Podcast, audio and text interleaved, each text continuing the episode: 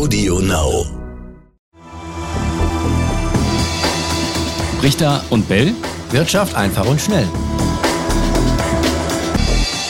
Richter und Bell, Wirtschaft einfach und schnell, eine neue Folge. Herzlich willkommen. Raimund Brichter sitzt mir wie immer gegenüber heute hinter einer, ähm, einer kleinen Wand. Ein Schallschutz, Raimund. Was Ein Schallschutz. Wir sind heute in einem Raum, der eben nicht so geschützt ist wie sonst, schallschutzmäßig. Deswegen klingst du auch etwas hohler als ich. Das liegt aber hoffentlich nicht an meinen Aussagen. Wir wollen heute über ähm, Münzen und Scheine sprechen und auch über Kreditkarten und Girokarten. Es geht ums Geld, es geht ums Bargeld. Raimund, ja. benutzt du noch ein und zwei Cent Münzen? Ungern. Also sie machen mir immer das Portemonnaie dick.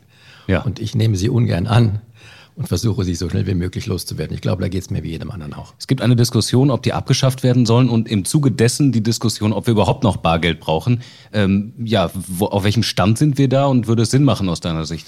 Also zunächst mal, dass die 1- und 2-Cent-Münzen abgeschafft werden, was ja noch nicht beschlossen ist, äh, das äh, wäre sicherlich ein Vorteil. Also ich glaube, niemand würde denen eine große Träne nachweinen. Sie machen, wie gesagt, unser Portemonnaie ist dick und äh, vielleicht sollten die Geschäfte auch dazu übergehen, nur noch in äh, 5 Cent auf- und abzurunden. Das ja. wäre doch vernünftig, denke ich. Aber hat man dann nicht auch einen Verlust, wenn man immer alles dann quasi ab- oder aufrundet? Ja, da gibt es auch Untersuchungen dazu. Je nachdem, äh, wenn alles abgerundet würde, ähm, wäre das für die Geschäfte ein Verlust. Wenn alles aufgerundet würde, wäre, das, wäre es für die Verbraucher ein Verlust, würde die Inflationsrate etwas zulegen. Aber das ist alles äh, im Nachkommastellenbereich und ich glaube, darauf sollte man sich deswegen auch nicht konzentrieren.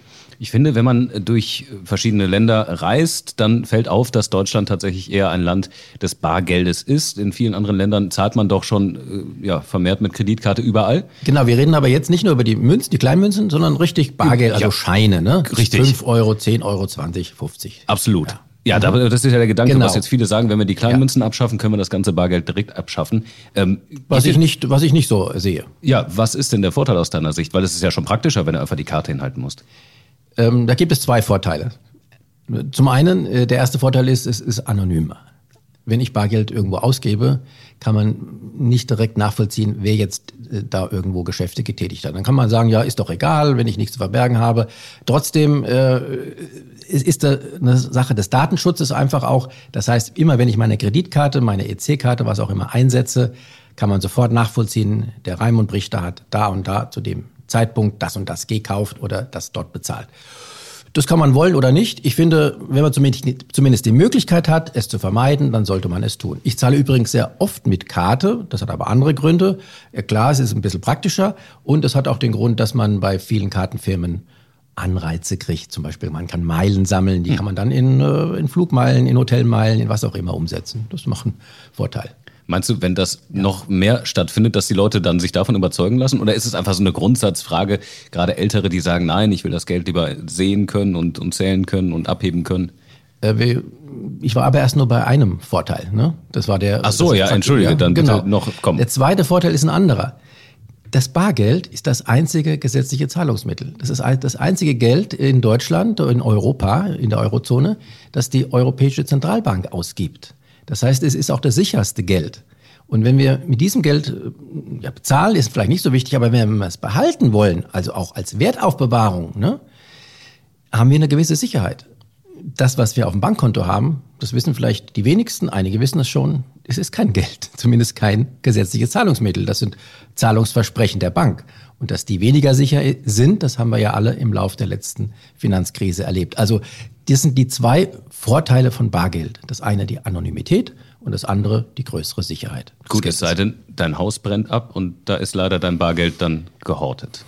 Genau hundertprozentig sicher ist nichts. Ähm, man kann auch sichere Tresore haben, man kann ähm, das Bargeld ähm, bei anderen sicheren äh, Instituten verwahren, bei Banken zum Beispiel, in deren Tresoren, kann natürlich auch geklaut werden, muss man wieder versichern, völlig klar. Aber die Sicherheit, ähm, zum Beispiel in einer Finanzkrise, die, äh, die gibt das Bargeld und die gibt nicht das Geld bei der Bank. Digitaler Euro, da haben wir auch schon eine Folge drüber gemacht. Kryptowährung haben wir auch schon drüber gesprochen. Libra haben wir auch schon drüber gesprochen. Sind das dann alles probate Alternativen? Für was? Fürs, Fürs Bargeld? Bargeld? Natürlich. Die sind, äh, das sind Alternativen. Aber die richtig äh, gute Alternative wäre ein Kryptogeld, ein digitales Geld, wie man also auch immer bezeichnen mag, das die Europäische Zentralbank ausgibt. ich glaube, darüber haben wir auch schon mal kurz gesprochen, mhm. das wäre dann ein richtiger Ersatz für das Bargeld. Dann würde die EZB nicht nur Scheine ausgeben, sondern eben auch digitales Geld, aber digitales Geld, was wir alle als Bürger auch verwenden könnten.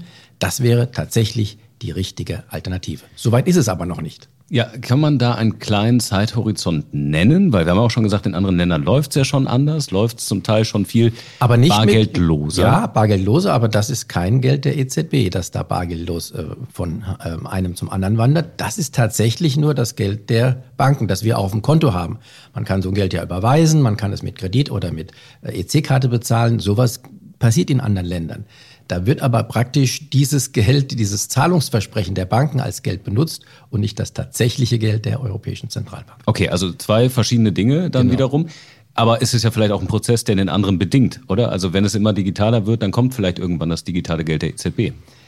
Dagegen gibt es aber erhebliche Widerstände. Hm. Zum Beispiel von Seiten der Geschäftsbanken.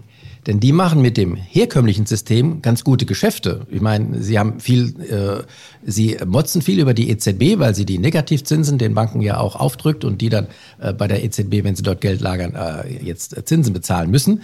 Aber äh, das Geschäftsmodell, eigenes Geld zu kreieren, das ist à la long und im Endeffekt durchaus auch noch erfolgreich und attraktiv. Und das würden die Geschäftsbanken ja verlieren, wenn die EZB jetzt auch noch digitales Geld in Umlauf brächte und nicht nur die doch etwas umständlich zu handhabenden Scheine. Wie lange wird denn dieser Konflikt in Anführungszeichen denn dauern oder wer wird am Ende da als Sieger herausgehen? Das ist tatsächlich noch offen. Ich rechne ehrlich gesagt nicht damit, dass sich die EZB oder auch andere Notenbanken gegen die Geschäftsbanken durchsetzen werden und ähm, tatsächlich äh, da den Kürzeren ziehen. Ich glaube, äh, das wollen die Banken ja auch. Die Geschäftsbanken wollen auch so einen digitalen Euro, aber einen, den sie selbst ausgeben. Ne? Mit dem Segen der Notenbank natürlich. Deswegen heißt er dann ja auch Euro. Aber ähm, das ist wirklich noch nicht raus, wer da letztendlich äh, die, äh, am längeren Hebel sitzen wird. So, und das bringt uns wieder zur Ursprungsfrage. Bargeldloses Leben und Zahlen in Deutschland. Äh, wann sind wir soweit? Wir sind noch lange nicht so weit wie andere Länder. Das Beispiel Schweden wird immer wieder genannt. Dort äh, wird Bargeld nur noch ganz, ganz wenig benutzt. Und dort ist auch die, äh, die Entwicklung viel weiter in Richtung eines digitalen Zentralbankgeldes. Die schwedische Notenbank, die ja nicht im Euro sind, die Schweden, die denkt tatsächlich daran, irgendwann so ein digitales Notenbankgeld ähm, zu kreieren und auszugeben. Das kann aber in Schweden alleine noch Jahre dauern. Ob das in diesem Jahrzehnt soweit sein wird, weiß ich nicht. Aber das werden wir auf jeden Fall beobachten. Und wenn es die Schweden mal machen, das könnte dann durchaus auch eine Signalwirkung haben für die EZB. Die wird dann das genau beobachten und gucken, na, was haben die für, was machen die für Erfahrungen?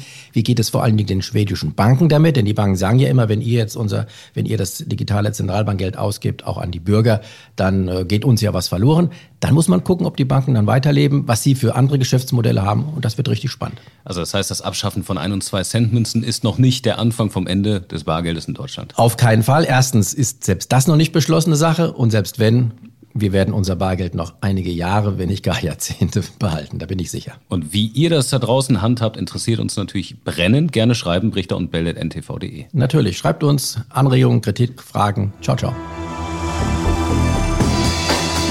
Richter und Bell. Wirtschaft einfach und schnell.